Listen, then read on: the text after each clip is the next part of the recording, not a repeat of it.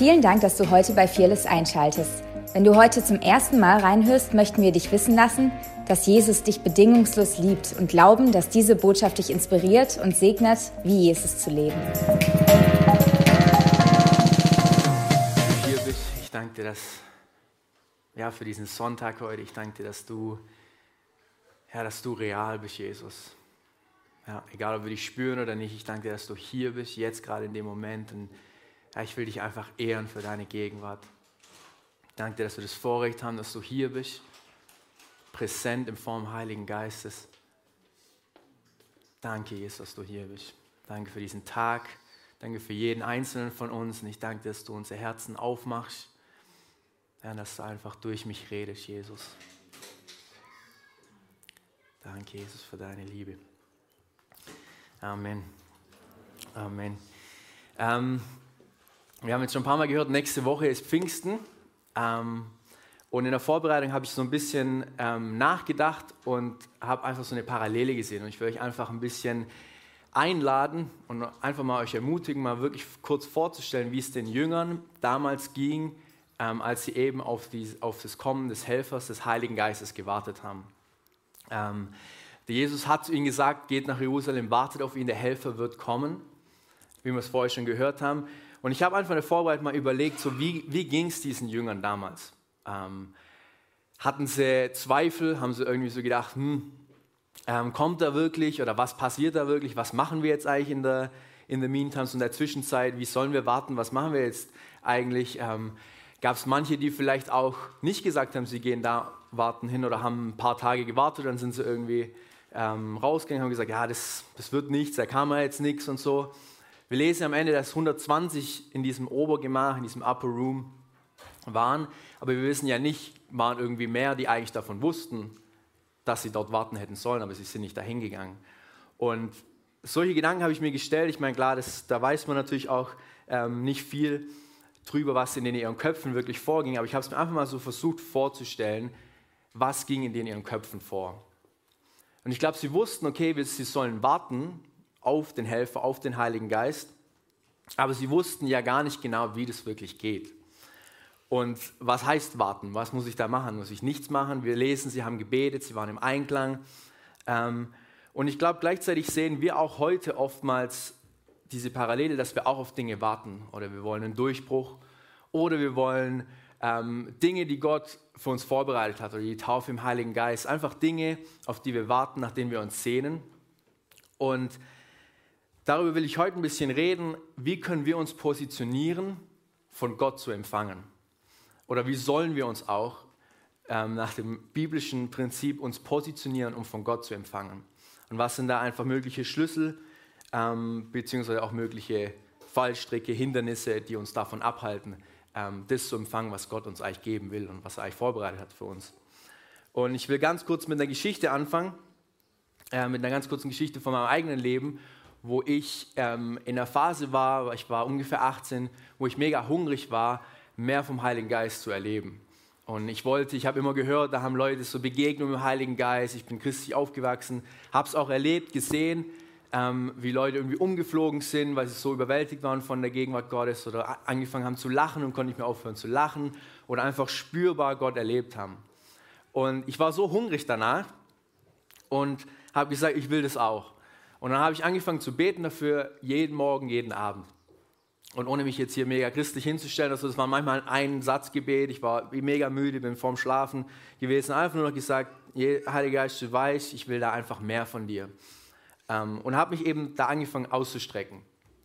Und dann so zwei, drei Monate später, ich habe das jeden Tag gemacht, ähm, nichts groß passiert, war ich auf so einem ähm, Stadion-Event von Awakening Europe und ähm, war da so mitten während einem Lobpreisteil und ich war dort mit zwei meinen Kumpels, die waren zu der Zeit ähm, auf der, bei Bethel, Reading, Bibelschule. Und wir waren eben zu dritt da, standen da und ein paar von denen ihre Kumpels von BSSM, von der Bibelschule und es ging einfach mega, mega ab. Mein, rechter, mein Kumpel auf meiner rechten Seite auf den Boden gelegt, irgendwas gemacht. Der, mein anderer Kumpel auf der linken Seite genau das Gleiche. Die hatten auch noch so, halt, wie gesagt, Freunde von BSM, irgendjemand da direkt vor uns auf den Boden eingehämmert. Also es ging so richtig ab und ich war so mittendrin.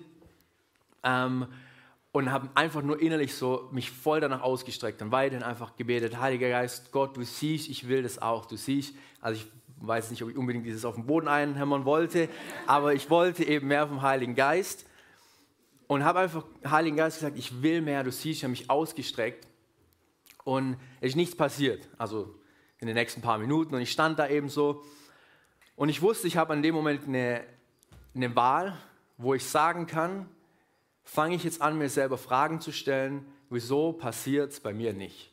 Wieso passiert es bei meinem Kumpel rechts, bei meinem Kumpel links? Wieso passiert es vorne, hinten? In alle Himmelsrichtungen ist passiert, nur bei mir nicht. Und ich wusste, ich habe da diese Versuchung gehabt zu sagen, okay, Gott, wieso passiert es bei mir nicht? Und habe mich bewusst aber dagegen entschieden und habe gesagt, Gott, du siehst, wie sehr ich es will. Du siehst mein Herz. Du siehst es besser, wie ich selber überhaupt ausdrücken kann, wie sehr ich es eigentlich will. Aber ich fange nicht an, dich anzuzweifeln. Und ich fange an, dankbar zu sein. Dann habe ich angefangen, einfach Gott zu danken dafür, dass ich, dass ich im Lobpreis sein darf, dass ich ihn anbeten darf, dass ich das Vorrecht habe, ihn anzubeten für den, der er ist. Dass ich einen Friede habe in meinem Herzen oder Gänsehaut, egal was es ist. Und ich habe angefangen, dankbar zu sein für das, wo ich Gott schon erlebe. Und ohne jetzt weiter, das ist heute nicht der, der Punkt, ich habe dann ein paar Monate später, es ging insgesamt sechs Monate, wo ich richtig krasse Begegnungen ähm, hatte mit dem Heiligen Geist. Ähm, und da ist heute nicht mein Fokus drauf, aber mein Fokus war einfach darauf, dass wir immer diese Möglichkeit haben, entweder Dankbarkeit zu wählen oder wir fangen an, Fragen zu stellen, die manchmal zu Unglauben führen. Und ich glaube, wir denken oft so,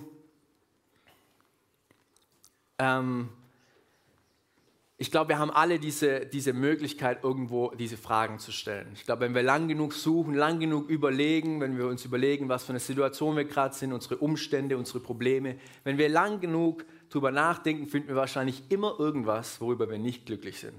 Wir finden immer irgendwas, wo wir anfangen können, uns zu beklagen. Wir finden immer irgendeinen Grund. Und oftmals haben wir dann eben Umstände, die nicht leicht sind, keine Frage.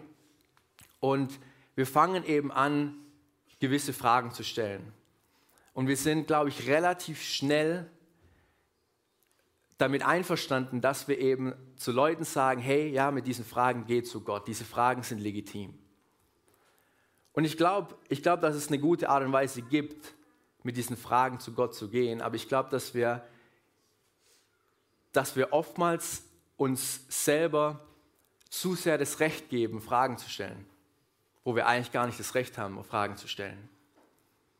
Und das wirkt jetzt vielleicht noch sehr allgemein, deswegen ich werde schon noch ähm, genauer darauf eingehen, was es wirklich heißt. Und ich glaube, dass es auch okay ist, Gott Fragen zu stellen. Und ich glaube, wenn man Dinge nicht kapiert, wenn Situationen anstrengend sind und wir kommen mit Fragen zu Gott, kann das durchaus uns näher zu ihm führen. Aber es kann uns auch weg von ihm führen. Und ich glaube, da müssen wir auch mal drüber reden, dass ich glaube, dass es wichtig ist, dass wir ein Fundament haben, das überzeugt davon ist, dass Gott gut ist. Dass wir ein Fundament haben davon, dass Gott Gott ist. Dass er unser Herr ist, bevor er unser Freund ist. Dass er Gott allmächtig ist, souverän. Und ich glaube, wenn wir dieses Fundament haben, dass Gott perfekt ist, dann können wir mit Fragen zu ihm kommen.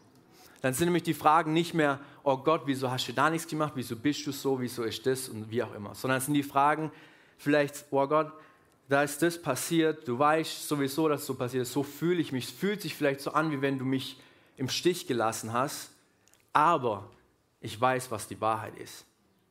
Und wenn da irgendwas nicht mit dem in Einklang ist, ist es vielleicht auch oftmals zum Beispiel meine, meine Mangel, mein Mangel an Offenbarung von deiner Güte und von deinem Charakter und deinem Wesen. Und ich glaube, wenn wir dieses Fundament nicht haben, dann, dann führen diese Fragen, wieso ist nicht passiert, oder jetzt auch ganz praktisch mit dem Heiligen Geist, wir, nächste Woche Pfingsten, wir strecken uns aus an der Taufe im Heiligen Geist, wir leben Dinge, rechts, links, überall passiert es bei uns nicht.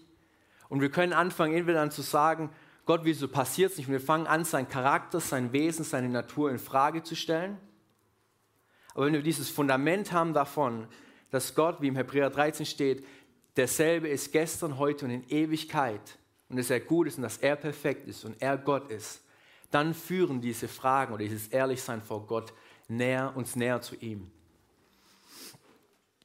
Und ich glaube, ähm, dass der eine oder andere vielleicht sich, als ich angefangen habe zu reden, gleich mal kurz gedacht hat, ja, aber was ist denn damit auch mal ehrlich zu sein mit Gott? Was ist denn mit den Psalmen ähm, oder Hiob oder was ist mit dem Psalm, wo David einfach mal komplett losschüttet und ausschüttet? Und es ist absolut richtig und essentiell und ich glaube, das eine schließt das andere nicht aus. Und um ehrlich zu sein, bin ich auf der Seite vom Pferd bis vor ein paar Jahren noch wahrscheinlich runtergefallen, wo ich gesagt habe, es gibt keinen Raum für Emotionen, Gefühle, sondern nur Evangelium, nur die Wahrheit. Und habe da eigentlich auch Dinge verpasst, wo ich mit Gott, Gott durchgehen kann und Vertrauen gewinnen kann, wenn man Gott sagt, hey, ich vertraue dir, mir geht es gerade richtig schlecht, mir geht es gerade nicht gut, aber ich vertraue dir und ich weiß, dass du gut bist, dass wir da eigentlich was gewinnen an Vertrauen. Deswegen, ich rede nicht davon, dass man nicht ehrlich sein kann vor Gott oder vor Menschen, sondern ich rede davon, wie können wir das machen in einem guten Kontext, in einem biblischen Kontext, wo wir immer noch das Fundament haben und eine Überzeugung davon haben, dass Gott gut ist. Und wo wir nicht anfangen, seine Güte in Frage zu stellen. Weil ich habe so oftmals das Gefühl, dass es da wie so zwei Lager gibt. Es gibt so die einen, die, die absolut Richtung einfach ehrlich sein vor Gott, Emotionen, Gefühl ausschütten und so weiter. Und dann gibt es natürlich andere Lager, die eher so ist, nee, es ist wichtig, Evangelium, Wahrheit. Und ich glaube, wir dürfen einfach auf beiden Seiten nicht vom Pferd fallen. Es ist beides wichtig. Und ich glaube, es ist nicht entweder oder. Und dann bleibt eben trotzdem diese Frage, okay, wie können wir dieses machen? Vom biblischen Kontext her. Und ich glaube, wenn wir uns David angucken und die Psalmen, manchmal ist ja auch nicht der David, dann sehen wir, er ist absolut ehrlich vor Gott. Er lässt alles raus. Und er zeigt auch diese Hingegebenheit, diese Abhängigkeit, die er hat vor Gott. Aber immer, also so gut wie immer, enden die Psalmen eigentlich mit einem, mit einem großen Aber, wo David sagt, aber ich preis dich. Entweder im Angesicht von diesen Umständen, von all meinen Problemen, ich werde gerade verfolgt und so weiter und so fort, in allem diesen Problemen, sagt er, aber ich weiß, du bist Gott. Oder er sagt, aber ich vertraue dir. Oder er, er preist Gott. Und das ist auch eine, eine Sache, die der David unglaublich gut gemacht hat, sich im Herrn zu stärken. Und ich glaube, oftmals vergessen wir dann diesen Teil, wenn wir sagen, wir sind ehrlich vor Gott und wir tun alles ausschütten, vergessen wir diesen Part, wo, wo wir einfach sagen, nee, aber ich weiß, was wahr ist. Und es muss nicht immer mit kompletter Überzeugtheit und kompletten Glauben sein, ja, man, ich weiß, dass es nicht ist, bla bla bla, und ich bin sowas von überzeugt davon. Aber es muss einfach eine, eine gewisses ein Fundament, eine Überzeugung da sein, wo es heißt, ich fühle mich zwar so, aber ich fange nicht an, Gottes Charakter und Wesen in Frage zu stellen, sondern ich bin überzeugt davon, dass er ist, der er sagt, der er ist. Und deswegen sind es diese beiden Punkte. Es ist absolut ehrlich und authentisch sein vor Gott und auch vor Leuten. Aber im gleichen Satz müssen wir auf diesen Punkt kommen, dass ich weiß, ich weiß, folgendes ist die Wahrheit. Ich weiß, das ist seine Natur, sein Wesen. Und wir können das, wie kommen wir dahin? Ich meine, wir können jetzt einfach immer nur das Richtige sagen. Das habe ich auch eine Zeit lang gemacht, wo man halt weiß, okay, ähm, ich müsste jetzt halt, das ist so der, der richtige christliche Satz, ja, ich sollte jetzt eigentlich ähm, sagen, ja, diese Umstände, die bestimmen mich nicht oder ich bin ja eigentlich gerecht und heilig und das ist, man weiß oftmals so die richtigen Sachen, aber es ist wichtig, dass es einfach aus, einem, aus einer authentischen Überzeugtheit kommt von dem, dass wir einfach wissen, wer er ist und was die Wahrheit ist. Und es funktioniert nur damit, dass wir mehr verbunden sind mit der himmlischen Realität, mit dem Himmel, als mit unseren irdischen Problemen und Umständen. Und wir, wir strecken uns oftmals aus nach, nach Erweckung. Jeder will mehr, jeder will irgendwie taufen, Heiligen Geist. Wir strecken uns aus, dass der Himmel auf Erden kommt. Bei Bethel auch ein Leitspruch, on earth as it is in heaven, dass der Himmel hier auf Erden reinbricht. Aber alles, was wir tun, oftmals ist, wir reden nur von unseren irdischen Problemen und irdischen Umständen.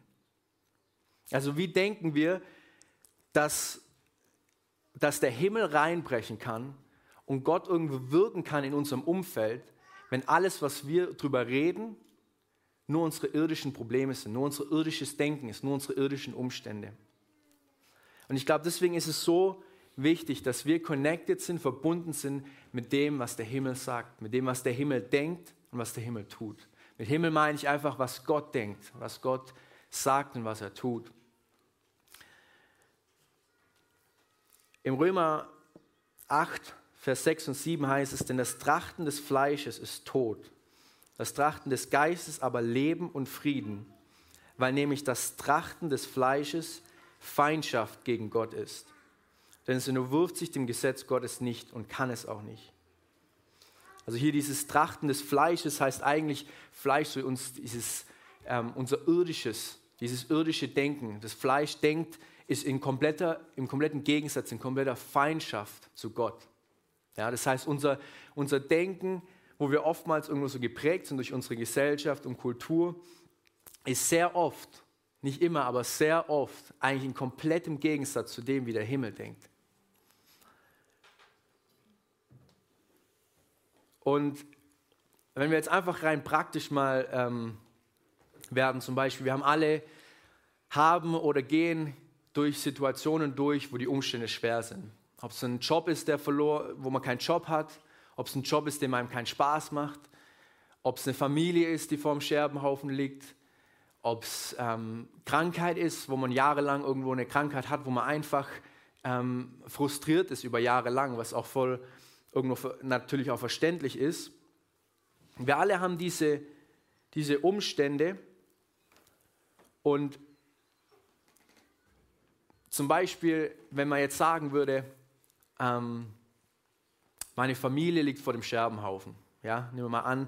Ähm, und wir fangen an, die Wahrheit auszusprechen. Wir fangen an, das Gegenteil auszusprechen und sagen, nee, meine Familie gehört zu Jesus. Meine Familie ist eine Familie von Frieden, ist eine Familie von der Gegenwart Gottes. Meine Familie ist eine gute Familie. Und wir fangen an, das komplette Gegenteil zu dem, was ja eigentlich Realität ist, auszusprechen wirkt es wahrscheinlich für die meisten von uns irgendwo vielleicht heuchlerisch oder ignorant. Wir ignorieren eigentlich, wie es ja wirklich ist und eigentlich, wie ja eigentlich die Umstände sind. Und ich glaube aber trotzdem, dass es nicht so ist. Ich glaube nicht, dass das heuchlerisch und ignorant ist, sondern ich glaube, das ist einfach, wir sind mehr damit verbunden, was die Realität im Himmel ist, als diese Realität hier auf Erden. Und umso mehr wir verbunden sind mit dieser Realität, umso mehr werden wir sehen, wie der Himmel in unsere irdische Realität, in unser Umfeld, in unser Problem hineinbricht.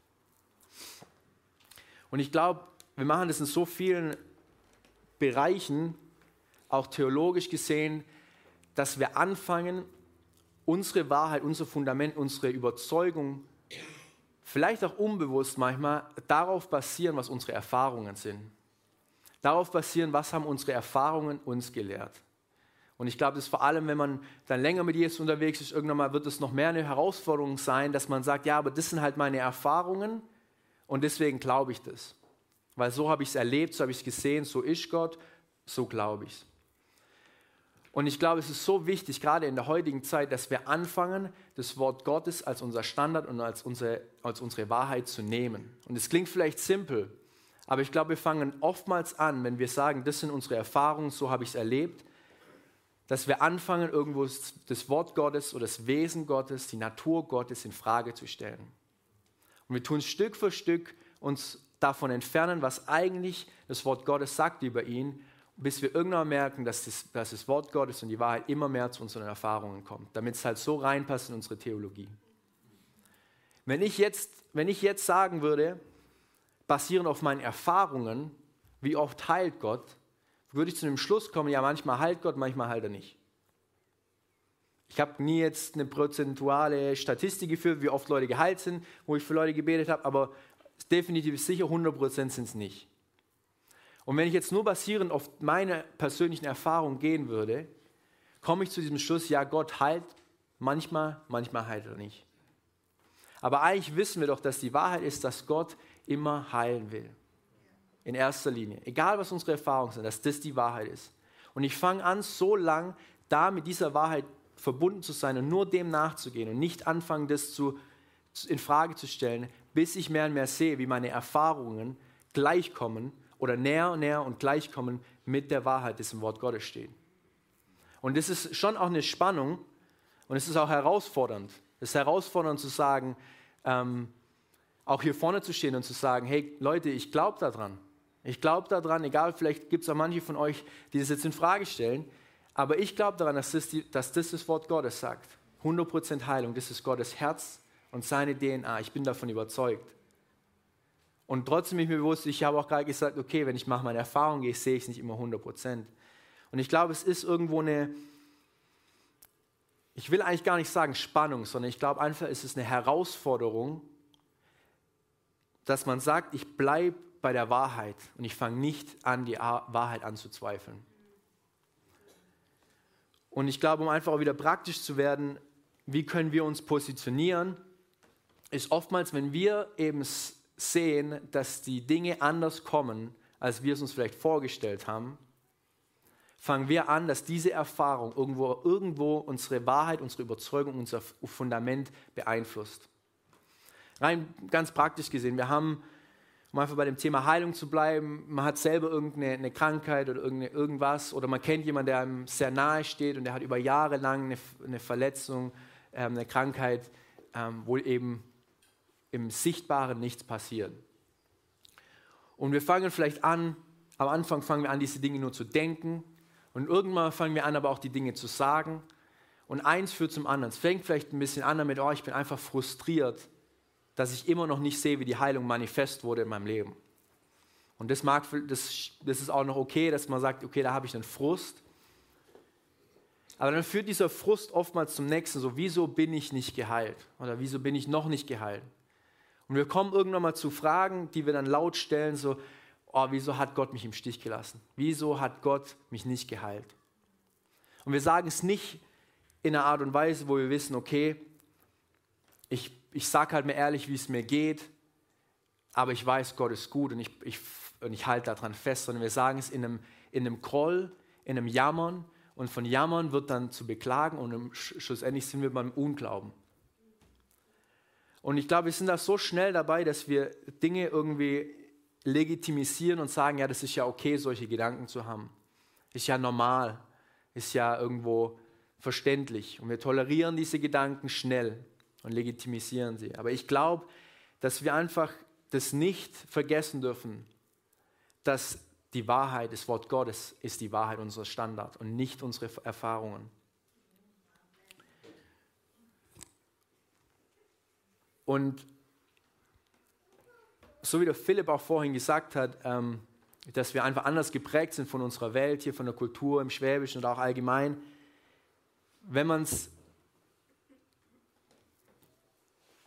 ich glaube, das können, kennen wir alle, wenn wir mit, mit Leuten reden, die nicht an Gott glauben, ist oftmals der erste Satz, ja, wenn ich sehen würde, würde ich es glauben. Weißt du, wie könnt ihr an so einen, un, so einen unsichtbaren Gott glauben? Ihr seht ja gar nichts, ist ja gar kein Beweis dafür da, ist ja gar kein, gar kein, ja, gar kein Beweis. Und die Welt denkt, okay, ich muss es erst sehen, bevor ich es glaube. Und ich glaube, dass dieses Prinzip oftmals auch im, in, im Leib Christi irgendwie ist reingekommen, dass wir oftmals erst sehen wollen, bevor wir was glauben. Wir wollen erst sehen, dass Gott heilt und dass Heilung passiert, bevor wir es glauben. Wir wollen erst sehen, dass er irgendwie gut ist, bevor wir es glauben.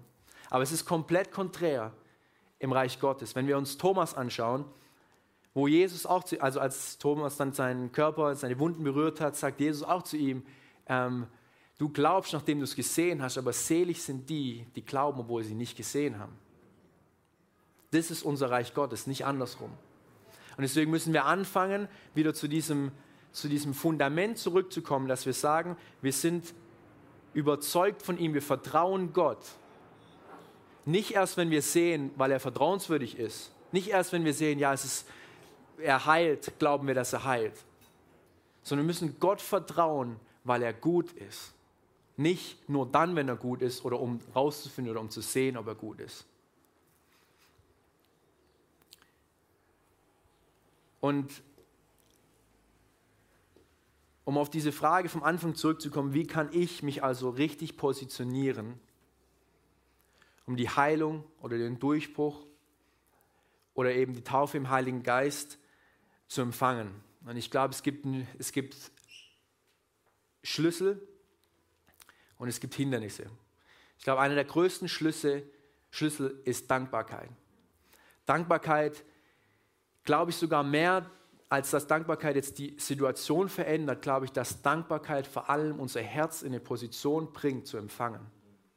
Und ich glaube, oftmals sind wir uns selber im Weg, dass Gott wirklich wirken kann in unserem Leben.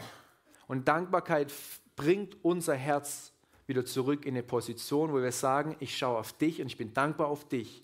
Und plötzlich werden die ganzen Umstände, unsere ganzen Probleme, entweder werden sie kleiner oder sie wirken einfach kleiner, weil wir nur so fokussiert sind auf sein Wesen. Vorher haben wir gesungen im Lobpreis ganz am Anfang, You fascinate us.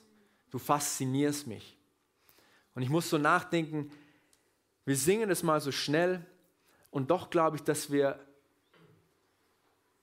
dass wir oftmals praktisch im Alltag nur dann fasziniert sind von ihm, wenn er wirkt oder wenn er was tut. Und wir limitieren Gott auf seine Fähigkeit, auf das, was er tut und nicht auf das, was er ist. Und natürlich hängt es zusammen. Er tut das, was er tut. Er tut Wunder, weil er gut ist. Deswegen, wir können es nicht komplett trennen. Aber ich glaube, wir dürfen nicht nur damit fast, davon fasziniert sein, was er tut und was er auch für uns tun kann, sondern einfach für sein Wesen, seine Natur und ihn dafür zu preisen. Und dass er Herr ist und dass er, dass er Gott ist und nicht wir. Und deswegen glaube ich, dass viele von diesen Fragen, die wir oft legitimisieren, wo wir denken, ja, das ist ja okay, diese Fragen zu stellen, das ist ja auch okay, ähm, gehen wir diesen Fragen zu Gott, glaube ich, dass ein Großteil von den Fragen haben wir nicht das Recht dazu, die Fragen zu stellen. Und ich glaube, wenn wir sie stellen, müssen wir anfangen, sie wirklich in einem, in einem guten Kontext zu stellen, wo wir sagen, ich weiß, dass ich weiß, dass du Gott bist. Und wenn es da was gibt, wo ich noch gar nicht komplett verstehe, dann liegt es an mir, wo ich noch keine, kein, keine Offenbarung habe über das, wie du bist und wie du wirkst. Weil Gott ist perfekt. Und ich glaube, das haben wir manchmal auch so ein bisschen unterhalb Christen, aber dann auch so mit, mit Leuten, die nicht an Jesus glauben, dass wir irgendwie versuchen müssen, Gott so zu erklären und zu rechtfertigen. Wieso passiert so viel Leid auf der Welt und wir denken, wir müssen irgendeine Erklärung dafür finden. Gott braucht nicht unsere Erklärung, wo wir uns irgendwie rechtfertigen müssen. Gott ist gut durch und durch und er ist perfekt. Also ein großer Schlüssel ist Dankbarkeit, gleichzeitig aber auch ein großes Erwarten. Ähm, dass ich zum Beispiel, als ich in, meiner, in meinem Fall, als ich, als ich mich ausgestreckt habe nach mehr, hatte ich eine Erwartung, dass ich was erlebe. Ich hatte eine Erwartung, dass ich eine Begegnung im Heiligen Geist bekomme. Das heißt, wir brauchen eine große Erwartung, aber in dem muss uns klar sein und muss uns wichtig sein, dass wenn es nicht kommt oder wenn es anders kommt, wie wir es uns vorstellen, dass wir trotzdem okay sind. Deswegen es ist eine Erwartungshaltung ist groß, aber nicht aus dem Sinn, oh, ich, ich erwarte was, weil jetzt muss Gott mir irgendwie beweisen, dass er gut ist. Oder er muss mir irgendwie erstmal beweisen, dass er heilt. Gott muss uns nicht beweisen, dass er gut ist und dass er uns liebt. Das hat er vor 2000 Jahren gemacht, als er am Kreuz für uns gestorben ist. Das war der größte Beweis von Liebe in der Geschichte der Menschheit. Er muss uns heute nicht mehr jedem Einzelnen machen. Er macht es trotzdem, weil er so gut ist und weil, weil es in seiner Natur ist. Aber ich glaube, wir dürfen Großes erwarten und wir dürfen uns auch ausstrecken nach mehr, weil wir davon überzeugt sind, wer er ist.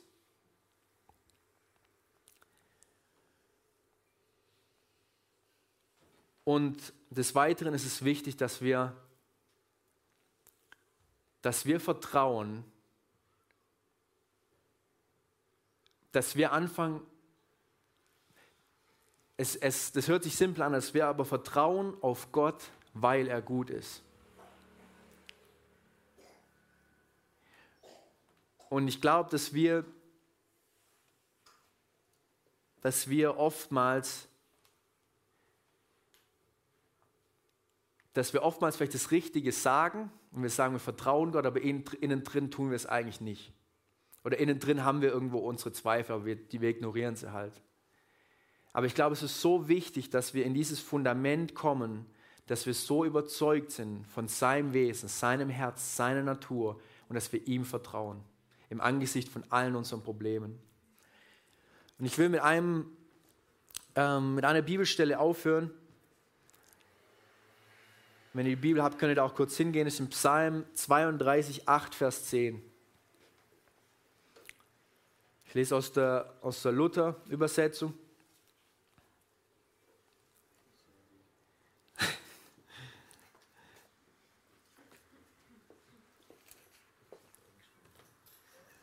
Und da heißt es, ich will dich unterweisen und dir den Weg zeigen, den du gehen sollst. Ich will dich mit meinen Augen leiten. Seid nicht wie Pferde und Maultiere, die keinen Verstand haben, denen man Zaum und Gebiss ins Maul legen muss, sonst wollen sie sich dir nicht nähern. Der Gottlose hat viele Schmerzen, im Urtext auch Sorgen. Wer aber auf den Herrn vertraut, den umgibt seine Güte. Das ist so, eine, so ein krasses Versprechen. Und was ich so spannend finde, ist auch das, ich will dich mit meinen Augen leiten. Als ich das gelesen habe vor ein paar Wochen, ich war so, so berührt davon, was heißt es, ich will dich mit meinen Augen leiten.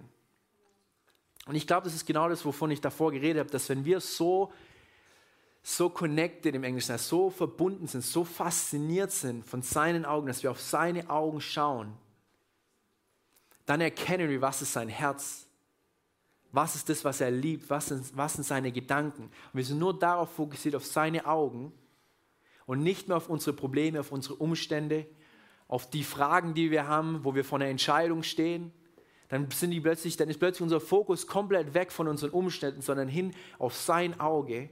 Und in dieser Art und Weise leitet Gott uns durch seine Augen, weil wir plötzlich aus dem Weg sind. Und dann kann plötzlich Gott anfangen, unsere Umstände zu verändern.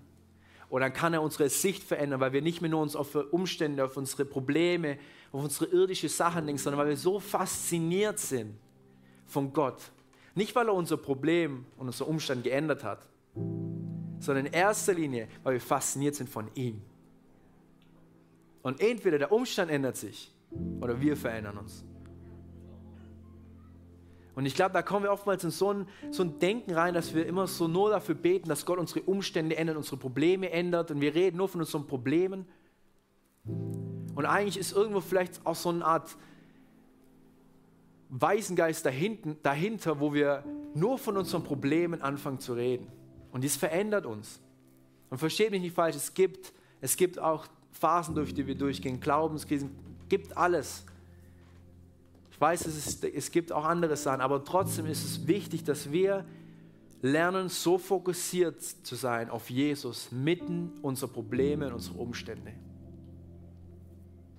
Wenn wir mal im Himmel sind, haben wir diese Chance nicht mehr. Da hat es keine Probleme mehr. Da können wir nicht mehr sagen, oh, in, im Angesicht meiner Probleme, die ich gerade habe, es ist unglaublich schwer, das beiseite zu legen, Gott abzugeben und zu sagen, und ich tue jetzt dich ehren und preisen. Wie oft hat David sein Herz ausgeschüttet, war komplett ehrlich und er fängt an, sich zu stärken. Wie macht er das? Indem er Lobpreis macht. Und in dieser Art von Lobpreis, da sind dann plötzlich deine ganzen Umstände und Probleme völlig egal.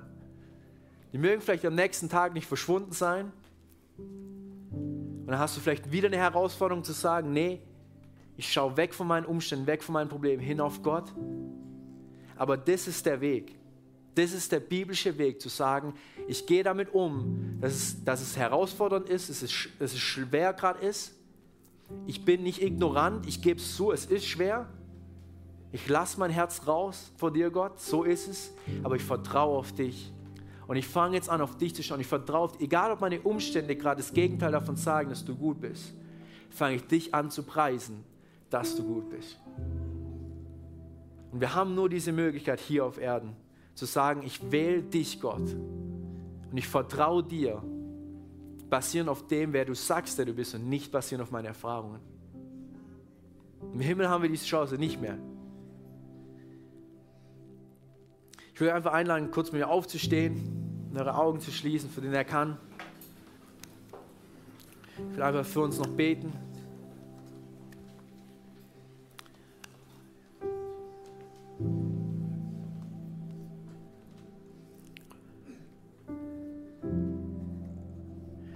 Herr Vater, ich danke dir, dass du gut bist. Ich danke dir, dass du gut bist, nicht weil du es uns bewiesen hast, in unseren Erfahrungen bisher in unserem Leben, sondern weil du es bewiesen hast vor 2000 Jahren. Und Vater, ich danke dir, dass du so gut bist und dass in deiner Natur und in deinem Wesen ist, dass du es in unseren Umständen, Problemen zeigen willst und tust, dass du uns deine Güte immer wieder zeigst. Auch wie in dem Vers gerade, dass wenn wir auf dich vertrauen, die, worauf Gott vertrauen, Die Gottlosen, die haben Sorgen, die haben Schmerzen. Aber dass du uns dieses Versprechen gegeben hast, dass wenn wir auf dich vertrauen, dann wird deine Güte uns umgeben. Ich danke dir, dass das die Wahrheit ist. Ich danke dir, dass für jeden Einzelnen von uns, dass unsere Erfahrungen, unsere Kindheit, egal was ist, dass das nicht uns definiert. Und ich danke dir auch, dass die Erfahrungen mit dir nicht definieren, final, wer du bist. Und Vater, ich danke dir, dass du jeden Einzelnen von uns da hineinführst, wirklich in ein Fundament zu kommen, wo wir gegründet sind in deiner Liebe, gegründet sind in deiner Güte und so überzeugt sind von deiner Güte, Herr. Vater, ich bete, fordere uns du da heraus, wo wir uns herausgefordert werden müssen. Zeig du uns, wo wir, wo wir vielleicht grimmig wurden, wo wir nur noch uns jammern und beklagen. Zeig uns, wo wir in Muster gefallen sind, wo wir Dankbarkeit komplett verloren haben.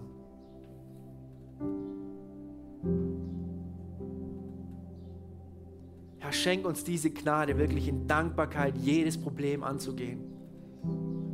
Wo es heuchlerisch und ignorant wirkt, wenn wir das komplette Gegenteil über eine Situation aussprechen. Vater, ich danke dir, dass du uns die Gnade, die Befähigung dazu gibst.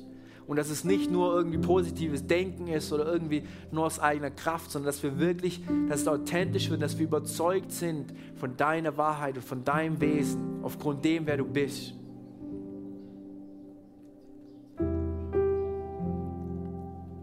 Und Vater, ich danke dir, dass diese Fragen und diese Zweifel, dass die ein Ende nehmen. Und im christlichen Kreis Fragen gestellt werden, oh, wieso passiert es da nicht, wieso passiert es da nicht? Und wir das anfangen zu legitimisieren, Vater, ich danke, dass du am Ende dem bereitest. Dass wir zurückkommen zu diesem Hunger, wo wir einfach wie Kinder uns mit der Hand ausstrecken nach dem Vater und wissen, hey, wenn wir die Taufe im Heiligen Geist wollen, dann kriegen wir sie. Wo wir nicht gleich an ein Aber denken, wenn wir nicht gleich dran denken an, wow, wieso das und wie das klappt nicht. Sondern dass wir zurück sind zu dem, wir müssen nicht alles verstehen. Wir sind nicht Gott. Aber wir haben ein Vertrauen in den, der alles weiß. Ja, führ uns zurück in diese Kindlichkeit, Herr. In diese Kindlichkeit, wo wir einfach nur das Wort Gottes glauben, weil es da steht. Wo wir nicht anfangen, Dinge immer gleich hinter, zu, zu hinterfragen, Herr. Herr. Wir tun Buße, wo wir Dinge hinterfragen, wo wir, dein, wo wir dein Wesen, deine Natur, dein Herz hinterfragt haben. Vater, wir tun Buße, wo wir dich verantwortlich gemacht haben für Dinge, wo du gar nicht verantwortlich warst. Vergib uns.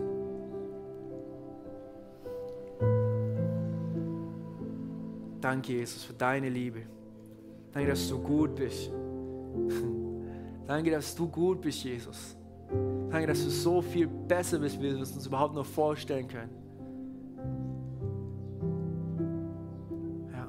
Vater, ich bete für Begegnungen, für jeden Einzelnen von uns, auch in dieser nächsten Woche.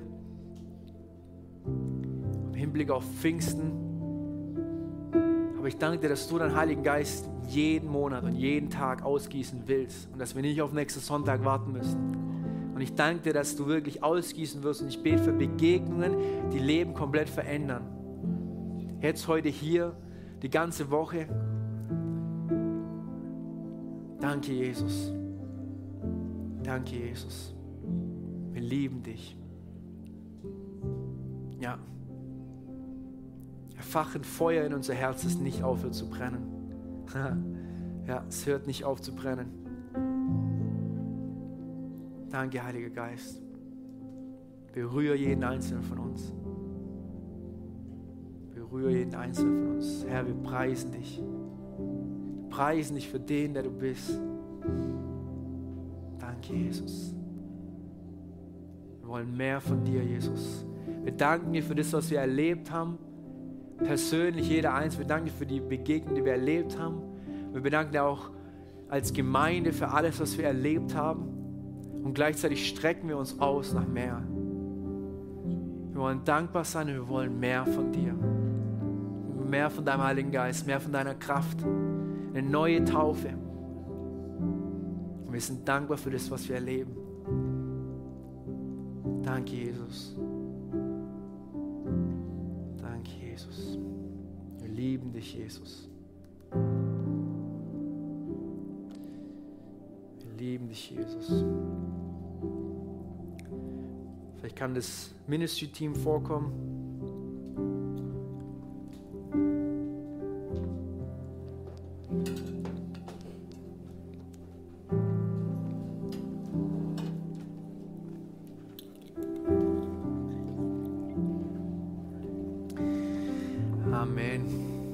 Gott ist gut. Haben wir noch ein Team hier vorne, wenn ihr Gebet braucht, egal ob es jetzt für dieses Thema ist, wo ihr sagt, ihr wollt einfach mehr vom Heiligen Geist. Ähm, ob ihr Krankheit habt, die beten für alles, Heilung. Und genau, kommt einfach vor nehmt es in Anspruch. Ähm, da ist auch eine Kraft drin, wenn wir uns öffnen zu unseren Brüdern und Geschwistern in Christus. Genau, und wenn nicht, wünsche ich euch noch einen schönen Sonntag und eine gute Woche. Bei dem Fasten mitmachen, viel Kraft. Und genau, einen gesegneten Sonntag wünsche ich euch noch. Danke. Danke fürs Reinhören. Wir glauben, dass der Heilige Geist durch seine Liebe, Kraft und Wahrheit Veränderung bringt und dich zurüstet, diese Begegnung in dein Umfeld hinauszutragen. Sei gesegnet.